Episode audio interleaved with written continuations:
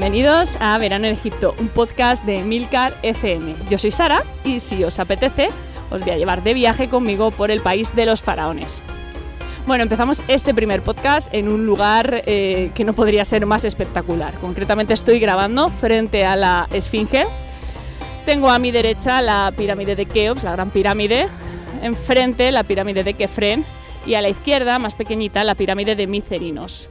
Eh, a mis espaldas está Giza, eh, concretamente a mis espaldas hay un Pizza Hut. Y bueno, la verdad es que esto no es como uno se imagina, no está en medio del desierto, no es eh, un lugar mm, solitario, más bien todo lo contrario, es un centro turístico y como tal pues tiene sus restaurantes, sus casas, etcétera, etcétera, etcétera. Es cierto que por lo que nos están contando hay planes de liberar un poquito la zona, aprovechando la construcción del nuevo museo pues para hacer una avenida que conecte este museo con la zona de las pirámides y bueno, liberar un poquito esto y dejarlo un poco más, más limpio. Pero en principio ahora mismo es algo un poco caótico, una zona donde hay mucha gente y condensado. Bueno, hoy concretamente no hay no hay mucho turismo porque por el calor que hace, por el COVID y por las restricciones y demás, ¿vale? Ahora mismo pues no hay mucha gente aquí, esto para ser el lugar que es, no estamos viendo apenas turismo eh, hace un calor de, morirse, un calor horroroso. Y bueno, en general es, el sitio desde luego es espectacular y lo primero que ves, o sea, lo primero que piensas al ver las pirámides es que son mucho, mucho, mucho más grandes de lo que te podrías haber imaginado. Y es que estamos, ahora mismo tenemos 5.000 años de distancia a la construcción de estas pirámides, que se dice pronto. Bueno, ya sabéis que la historia de eh, la civilización egipcia es posiblemente la más larga de, todas. Por ejemplo, eh, Cleopatra está más cerca de nosotros que de la época en la que se construyeron las pirámides. Estamos hablando de más de 30 siglos de historia, desde el 3100 antes de nuestra era hasta el 395 de nuestra era. Y si queremos ser puristas y quedarnos con el Egipto tolemaico, pues hasta el 332 eh, o hasta antes de Cristo, hasta el 30 si queremos incluir a Cleopatra. Por ser prácticos, pues podemos dividir la historia de Egipto en tres grandes periodos. El Imperio Antiguo, cuando se construyeron las pirámides, representado por faraones como Zoser, Keops, Kefren Micerinos, cuyos monumentos funerarios tengo enfrente. De hecho, estoy mirando a los ojos al famoso Kefren ahora mismo, que es eh, a quien representa la Esfinge. El Imperio Medio, cuando se conquistó Nubia y se construyó el templo de Karnak. El Imperio Nuevo, eh, el del Valle de los Reyes, y los faraones tan conocidos pues, como Ramsés II, Tutankamón, que quien no conoce a Tutankamón, Akenatón o Hatshepsut.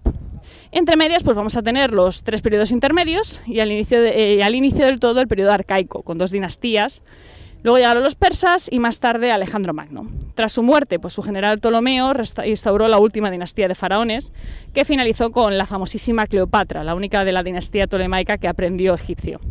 Tras su muerte, Egipto pasó a ser una colonia romana, básicamente hasta que finalmente en el año 394 de nuestra era se escribió el último jeroglífico en el templo de Philae. ¿Por qué la civilización egipcia duró tantos siglos? Pues porque se ubicaba en una zona estratégica, ¿vale? Estaba a orillas del Nilo, rodeada de desierto, lo que hacía muy complicado que posibles invasores pues, pudieran llegar hasta ellos. La tierra que rodeaba el Nilo era muy fértil gracias al, limo, los sedimentos que dejaban las inundaciones del río. Así que con la protección natural del desierto y la comida asegurada gracias al Nilo, pues solo quedaba prosperar. Se podría decir que la historia de Egipto empieza aquí, en Memphis, en la primera... Esto no. Bueno, maravillas del directo, estaba grabando y ha venido un, vendedor y he tenido que, cortar. La verdad es que no hay mucho, como os comentaba, no hay mucho turismo ahora mismo en Egipto y los vendedores están un poquito desesperados por, por pillar algo de venta. Así que bueno, no son muy pesados. Mm, he visto países en los que son bastante más insistentes, aquí bastante educados, al menos de momento, al menos aquí. ya llevamos aquí unas horas, tampoco es que llevemos mucho, pero bueno, bien. Eh, bueno, como os iba comentando, eh, la Gran Pirámide de Giza es la única de las siete maravillas antiguas del mundo antiguo que se conservan. Luego teníamos pues, el mausoleo de Alicarnaso, la estatua de Zeus, los jardines de Babilonia, el faro de Alejandría, el templo de Artemisa y el coloso de Rodas. Las pirámides, como os he dicho, son tres, Keops, Kefren y Micerinos, y aunque ahora son de piedra pura, en su día llevaban un revestimiento de piedra calcárea blanca.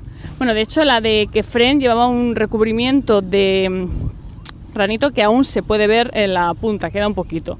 Luego en la zona más alta estaba recubierta de oro, ¿vale? O sea, eso tenía que ser alucinante. La verdad es que es una pena que, se desmantelara todo esto. Si no, he entendido mal, fueron los árabes entre los siglos XIII y XVII para construir sus casas en el Cairo pero en su día tuvieron que ser eh, absolutamente espectaculares. Ya lo son, o sea, ya son bastante espectaculares, pero con este recubrimiento blanco, bueno, pues tuvieron que ser para caerse de espaldas. Las pirámides obviamente pues han, perdido altura con esto, bueno, las de, la de Micerinos no, la de Micerinos está igual, pero la de Keops sí, ha pasado de 146 metros a 137 y la de Kefren de 144 a 136. Pues eh, la llanura, la, bueno, la meseta en la que se encuentran las pirámides fue un sitio estratégico, se eligió porque antiguamente hasta aquí llegaba el Nilo y bueno, esta, esta meseta salvaba un poco las pirámides de las crecidas del, río. Eh, y sobre la construcción de las pirámides, que también es bastante interesante, eh, se dice mucho que fueron construidas por esclavos, pero la verdad es que no. Eh, todo el rollo de la esclavitud en Egipto fue un invento de Herodoto. La esclavitud sí existía en Grecia, pero no en Egipto. Los trabajadores de las pirámides eran artesanos, se les pagaba. De hecho, vivían bastante bien porque eran funcionarios reales y tenían hasta asistencia médica, algo que en la época, pues evidentemente, era muy interesante. Se han encontrado restos en las tumbas en los que se pueden apreciar pues, fracturas que han sido soldadas y se nota que ha sido por eh, resultado de un tratamiento médico adecuado. Se sabe que eran trabajadores pues porque presentan lesiones típicas de las personas personas que cargan grandes pesos, los bloques son de impresión y pesan una, bueno, iba a decir una tonelada, pero no porque pesan varias.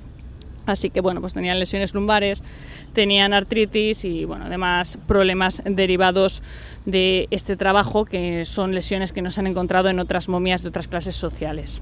La verdad es que tenían que ser buenos en lo suyo, porque, bueno, a día de hoy seguimos sin saber cómo se construyeron las pirámides, o sea, hay varias teorías. A mí la que más me convence es la de las, la de las rampas en, espiral, que me parece bastante lógica. Yo creo que es la forma en la que yo hubiese eh, construido las pirámides, pero aún así son una obra impresionante, son una arquitectura impresionante por el hecho de que llevan ahí más de 5.000 años y es, es, increíble el estado de conservación que tienen, las que no han sido desmontadas eh, directamente, pues es que siguen ahí en pie tantísimos años después. Y bueno, impresionante.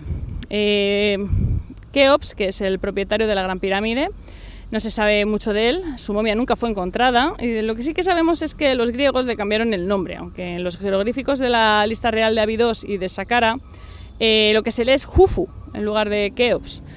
Eh, esto fue pues, cosa de Heródoto, que montó como el primer libro de historia ¿no? organizado y pues, se permitió algunas licencias. La esfinge, como os decía, eh, pertenecía a Kefren y en su día estuvo pintada de colores. Eso la verdad es que tuvo que ser alucinante. Ya queda poco, eh, obviamente, por el, por el paso del tiempo, pero tuvo que ser impresionante ver todo, todo esto coloreado con las pirámides en blanco, brillando con el sol, la punta dorada. Pero bueno, la verdad es que bastante que las seguimos pudiendo ver en pie. Y eh, por ahora nos vamos a ir de Giza. Eh, ya os digo que el calor es horrible. Nos vamos a mover hacia la zona de Memphis y Saqqara, donde vamos a visitar otra necrópolis y una de las primeras pirámides construidas.